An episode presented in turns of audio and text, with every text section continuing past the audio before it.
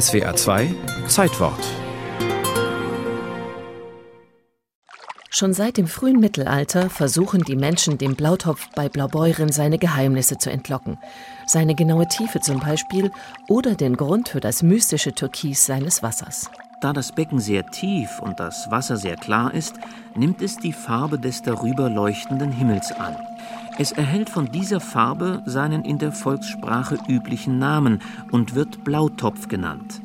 Ein runder und sehr tiefer Gumpen, der lieblich und wunderbar anzusehen ist.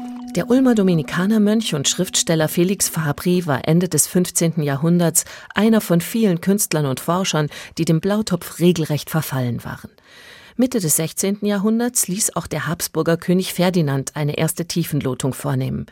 In der Chronik der Schwarzwälder Grafen von Zimmern ist dieses spektakuläre, aber erfolglose Ereignis festgehalten. Man sagt, der römisch-König Ferdinandus hab ob anderthalb hundert Klafter Dief an Schnuren lassen hinabmessen, aber man hab keinen Grund noch erreichen kunden. Viele weitere Versuche folgten, alle scheiterten, jahrhundertelang.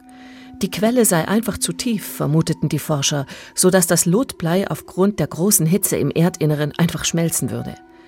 Erst seit Mitte des 19. Jahrhunderts weiß man, der Blautopf ist etwas mehr als 20 Meter tief und damit Deutschlands tiefster Quelltopf.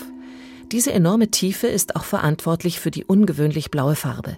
Einfallende Lichtstrahlen werden im klaren Wasser kaum gebrochen, und je länger die Strahlen, desto stärker werden Gelb- und Rottöne aus dem Licht absorbiert. Übrig bleiben nur Blautöne. Vom Grund des Topfes sieht man nach oben, wie sich die Bäume über das Spiegelrund hineinbeugen. Also schon ganz romantischer, märchenhafter Anblick, vor allem wenn man hinuntertaucht. Kirchturmtief geht es da abwärts, hinunter in die Finsternis. Als sich der Pforzheimer Tauchpionier Jochen Hasenmeier ab den 1960er Jahren mit dem Blautopf einlässt, ist er nicht der erste Unterwasserforscher in Blaubeuren.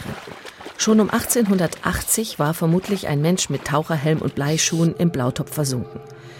Im Dezember 1957 hatten zwei Münchner Sporttaucher am Grund des Blautopfs eine Öffnung entdeckt, aus der ein starker Quellstrom hervorbricht. Diese Öffnung ist der Eingang in ein weit verzweigtes, wassererfülltes Höhlensystem, in das schließlich auch Jochen Hasenmeier weiter und weiter hineintauchte. Die Schwierigkeit der Blauhöhle ist die, dass es dauernd auf und ab geht und fast durchgehend sehr tief verschlammt ist. Niemand weiß, wo der Höhlenboden liegt und der Rückweg erfolgt praktisch blind. Am 4. November 1985 gelingt dem Extremtaucher etwas, wofür einige andere Forscher mit dem Leben bezahlt haben. Mit 300 Kilo Ausrüstung zwängt er sich etwa 1400 Meter tief hinein ins Herz der Schwäbischen Alb durch teilweise kaum mannsbreite und schlammige Unterwassertunnel.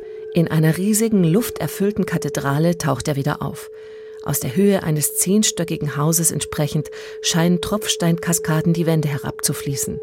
Im Licht von Hasenmeyers Kopflampe schimmert grünlich gleißend Deutschlands größter Höhlensee. Wenn man mal die Schüttung des Blautopfes anschaut, die ja bis zu 32 Kubikmeter pro Sekunde betragen kann, dann weiß man, dass da große Höhlensysteme, Hohlräume da sein müssen. Und die Höhlenforscher versuchen auch seit Jahrzehnten eigentlich schon von Schächten aus, die von der Albhochfläche aus in die Tiefe gehen, in dieses Höhlensystem hineinzukommen. Auch der Stuttgarter Geologe Wolfgang Uffrecht arbeitet an der Erforschung dieser Höhlen, die die gesamte Schwäbische Alb wie ein Netz durchziehen.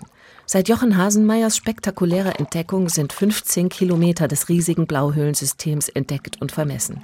Wie viele Kilometer noch im Verborgenen liegen, weiß nur das kristallklare Sickerwasser, das sich seit Jahrmillionen langsam seinen Weg bis in den Blautropf gebahnt hat.